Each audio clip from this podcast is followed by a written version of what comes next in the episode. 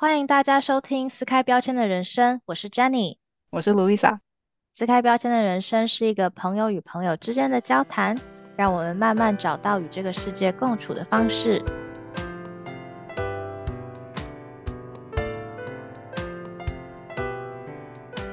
Louisa，你最近啊上班有没有发生什么好玩的事情？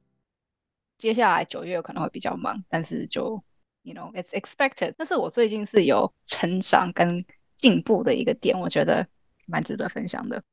就之前有一次我们 team 在开会的时候，每个人会 update 一下他这个礼拜要做什么事情。然后呢，我在 meeting 的时候会习惯。就写一些笔记之类的，然后有一个同事他就在 update，然后他在讲的时候就说：“哦，我要写下来，因为他讲了一件事情让我想到说，我等一下要跟他 follow up。”然后我还在打的时候，他就说：“哦，Louisa，you're next。”我说：“靠，我就很慌张，我想说我要 take 我的笔记，然后呢我又要讲话，所以我就找 unmute，然后找完了，我想说。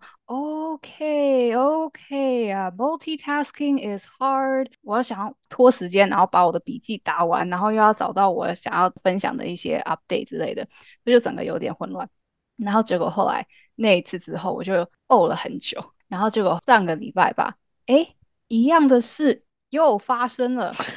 同样的同事哦，他正在 update，然后呢，我就说哦。哦，我要我要写个笔记，刚刚好两次都是线上会议，所以我那时候也是这样 type，然后就看着荧幕嘛，然后这样子，然后呢，结果后来他就说，OK，Louisa，you're next，然后呢，我说，Oh，it's happening again，everyone，it's happening again，然后这次呢，我就想说，嗯，笔记我等一下回来再看的话，如果记得那就继续写，那 doesn't matter，如果忘记就算了，Who cares？所以呢，我就先 unmute，然后呢，因为笔记跟我想要讲的一些 update 是在同一个。document 上面，所以我就 unmute，然后就开始啦啦啦啦啦，然后讲完了，然后呢说 OK，然后我就点下一个人，然后我就 mute，我就看我刚刚那个同事讲话时候我在写的笔记，再看一次，我想说哦 OK，我还记得我那时候在写什么，然后就把它继续 fill in the blank。我这样完成的时候，我就说哇，good job，Louisa，you did it，that was very good，就是。很没有，like not flustered，然后就是我觉得说哇，OK 有进步，然后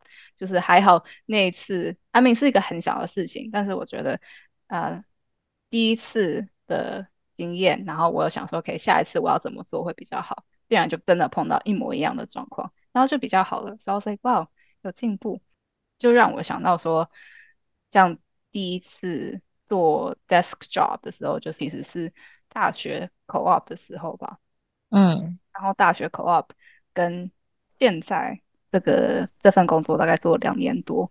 我觉得就是整个跟同事相处的感觉也是差蛮多的这几年的改变。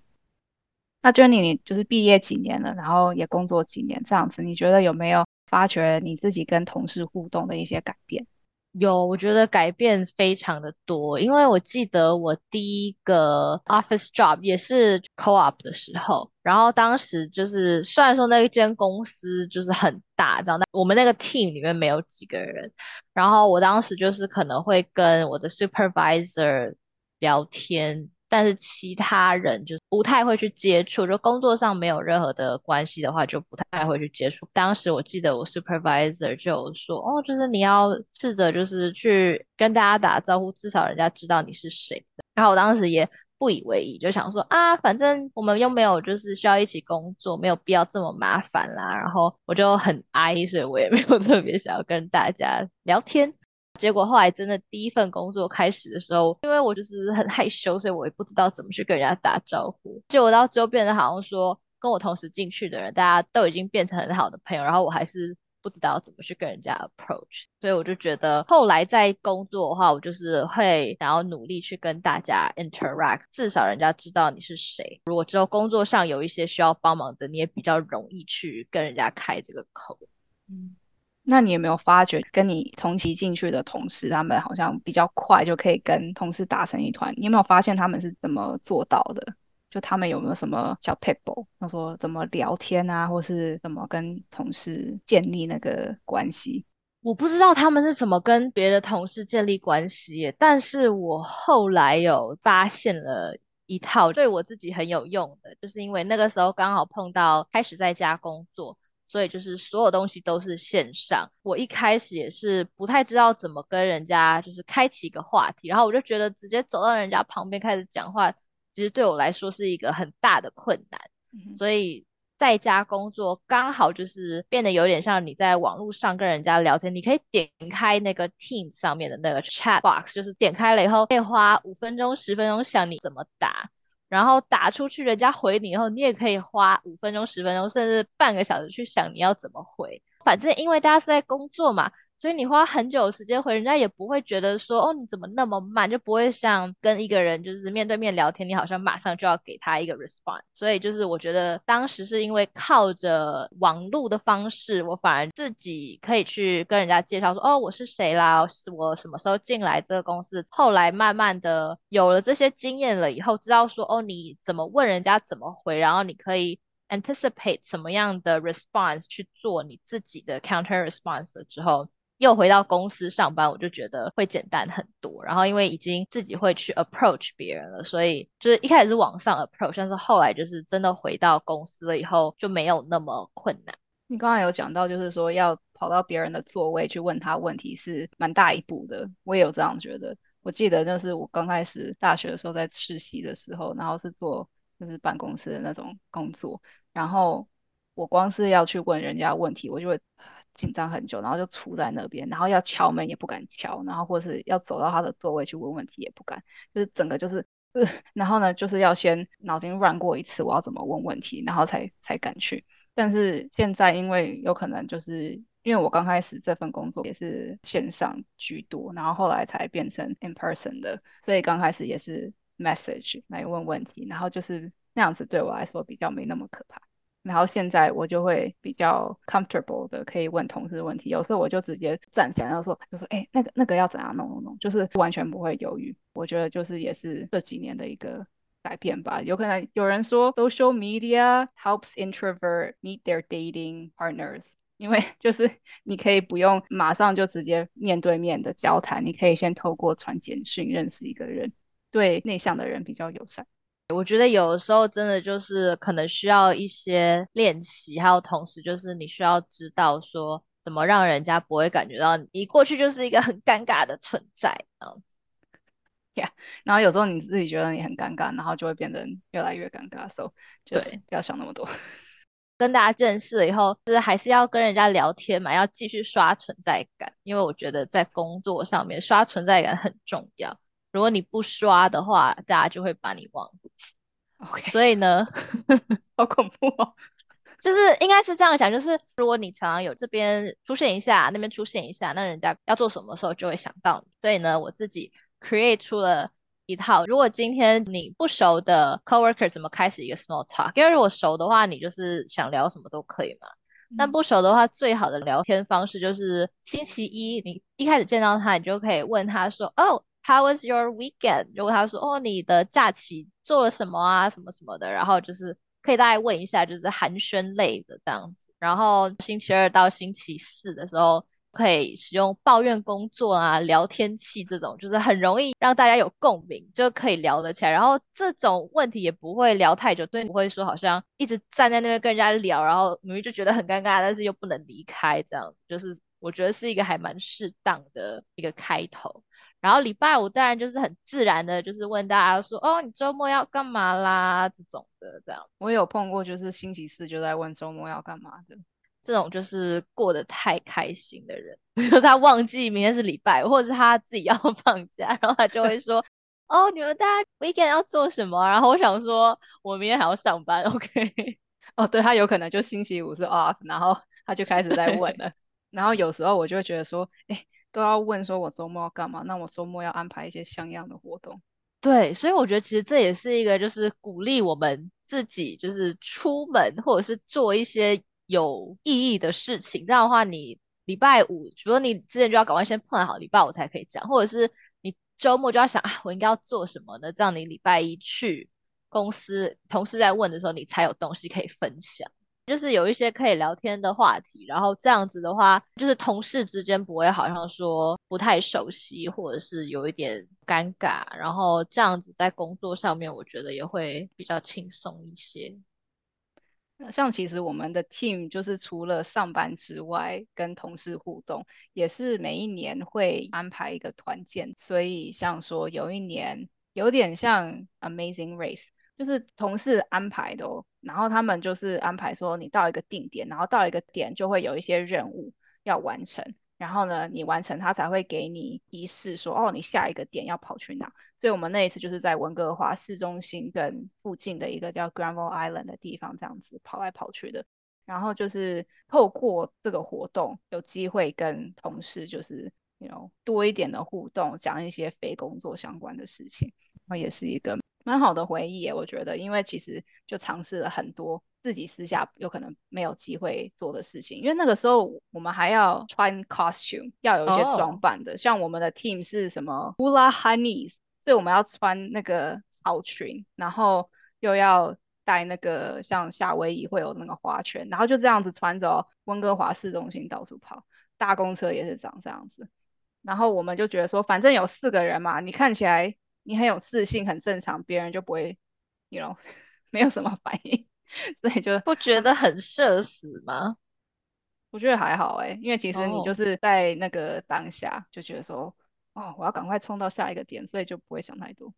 哇，那你们 team 有没有什么团建的活动？因为 COVID 的关系，所以都没有什么 team 会办的活动。但是每一年年末都会有一个公司的聚会那种的，就大家在不同个地区的。办公室的人全部都飞到多伦多总公司在的地方，然后就办一个有点像我们毕业的的时候那个 prom 的那种感觉，比较特别，就是因为我们我在那公司待了快两年，然后我们之前全部都是就是 online，所以就是从来没有真的看过对方，然后你一次去就看到大家，就有一种网恋奔现的感觉。就是你看大家的脸，你都认识他，可是当他加上，就是就整个人变成三 D，就超怪。就是那一天就是超级怪，但是又同时就是觉得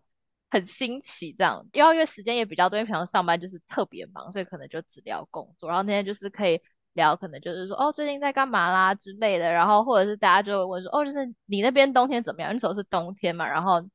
在温哥华这边就没有下雪，然后那时候多人都已经在下雪了。然后有人从其他地方去，就是每个人的冬天都不太一样，就会聊这种类似的话题，所以就还蛮好玩的啊。对，其实我发现同事之间也蛮常会分享一些自己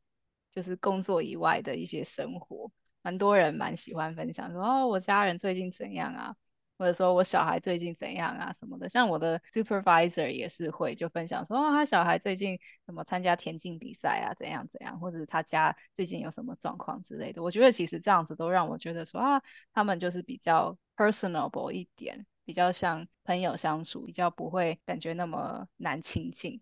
就是感觉除了工作之余，你也知道一点他们生活上面的事情。嗯。诶那你觉得说，就是像透过这些活动啊，可以跟同事就是聊一些工作以外的事情。那你觉得这样子的差别在跟 managers 的关系上面会有不一样吗？因为有时候有些 manager 我碰过，就是好像比较不会分享自己个人的一些事情，他就比较 focus 在问说，哎，你最近怎样啊？有没有什么地方需要帮忙的啊？等等的，就是看 manager 的风格，每个人也不太一样。哦，对，有一些 manager 可能比较公事公办，这样就不太会跟你分享他自己的生活。但是有一些 manager 就会特别喜欢 share，然后反而让那个 meeting 变得有点太长。对，但是 I guess 他 share 一些他个人的事情，也会让我觉得说，哦啊，他可以 share，那我也比较乐意 share，我不会觉得说，哦，这样子的 conversation 是 OK 的。所以我觉得也是看。那个 manager 想要创造什么样子的 employee 的关系吧？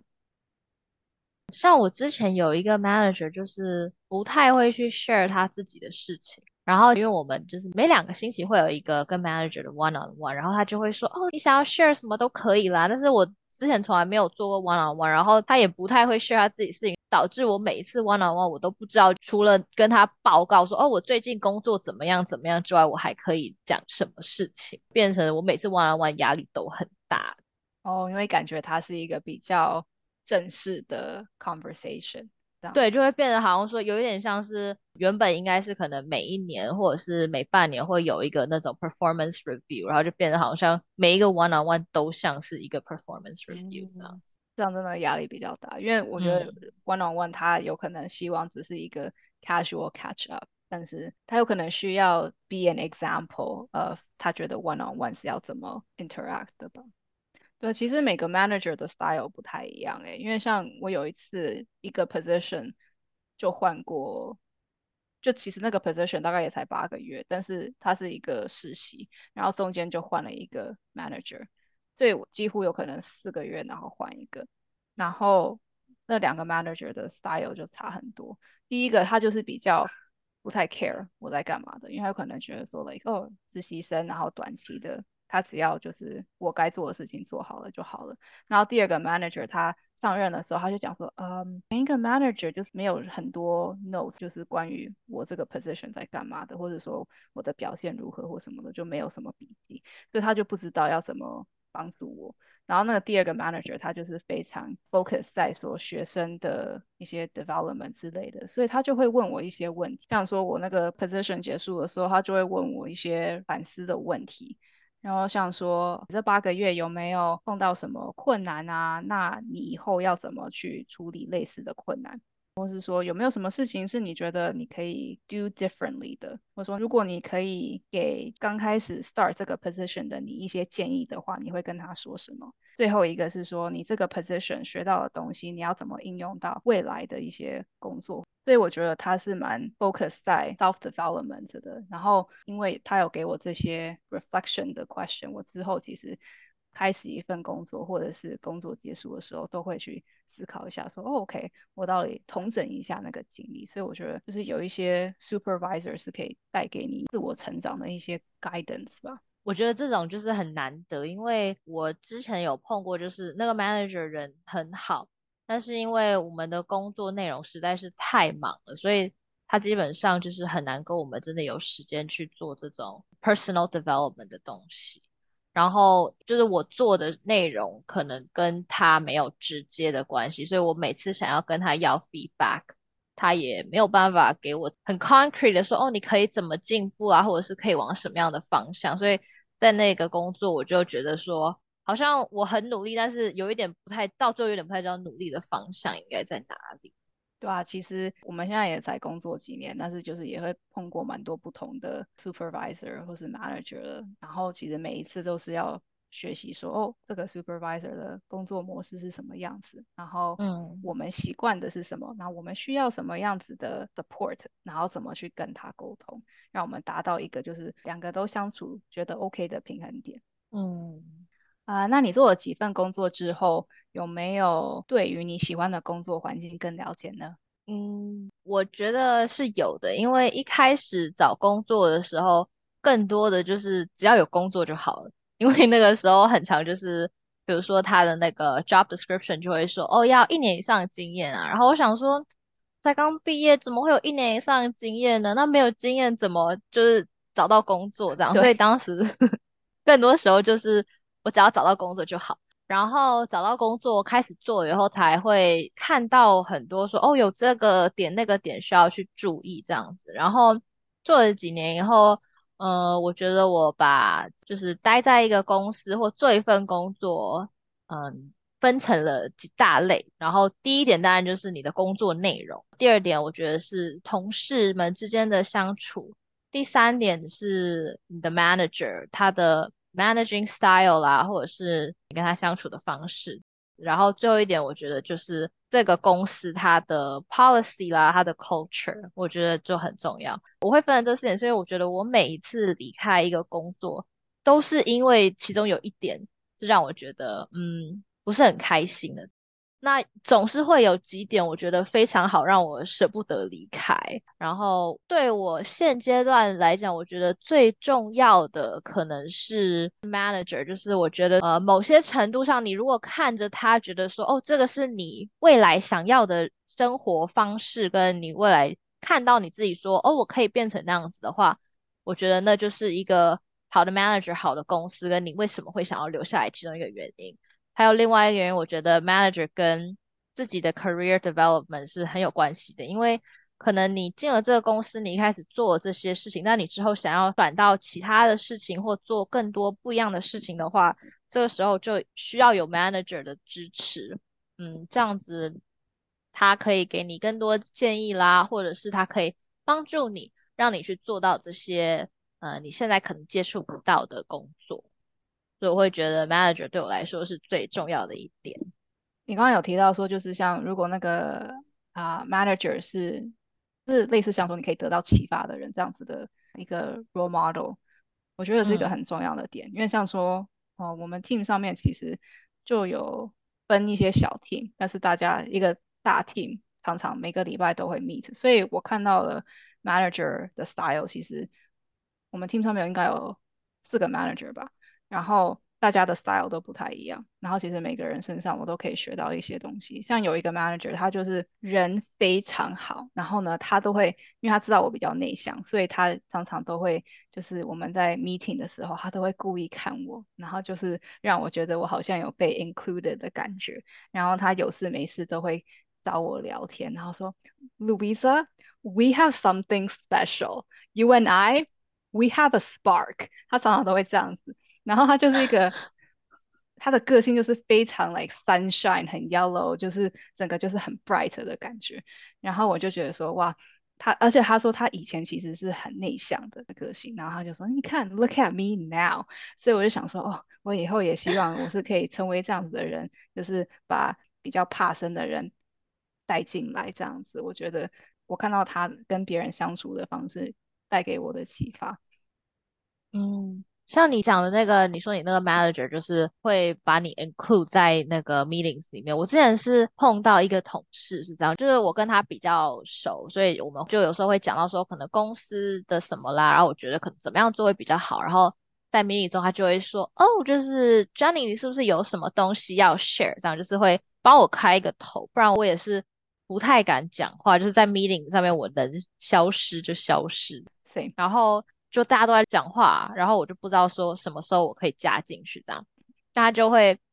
呃 instead of 就是帮我讲我可能跟他聊提过的东西，他就会说哦你要不要就是等一下 meeting 的时候自己说，然后在 meeting 他就会帮我开一个头，让我有机会讲出来可能我的建议啦什么的这种的，然后那个工作我觉得就是 coworker 超级好这样。真的很谢谢这些 coworker，就是提醒你，就说，哎，你等下可以说啊，或是他帮你一下，推你一把，我觉得就很谢谢他们，让我们更有机会去表达，或者是对吧、有可能稍微突破一下舒适圈。然后就是我觉得这样子久了以后就不会害怕说在 meeting 里面讲话。其实说真的，很多时候就是大家在 meeting 里面，如果你现在不讲的话，之后可能也就没有机会说这样。然后如果你在 meetings 里面可以分享一些你自己的看法啊什么的，可能 manager 知道你有这些想法，然后之后也会给你比较多其他的 projects。他就会想到说，哎哎，对，Jenny 好像对这个感兴趣，那我跟他提一下，看看他想不想要做这个 project 之类的。嗯，对啊。那我们刚刚不是有分了四大类嘛？那你觉得这四大类哪一类对你来说是比较重要的？我觉得都很重要诶，但是我觉得主要的对我来说应该是，因为我可以说我目前还没有碰过就是相处起来很不顺的 manager，所以我有可能不知道 manager 的重要性。但是我觉得同事，然后 manager 跟公司的文化对我来讲比较重要。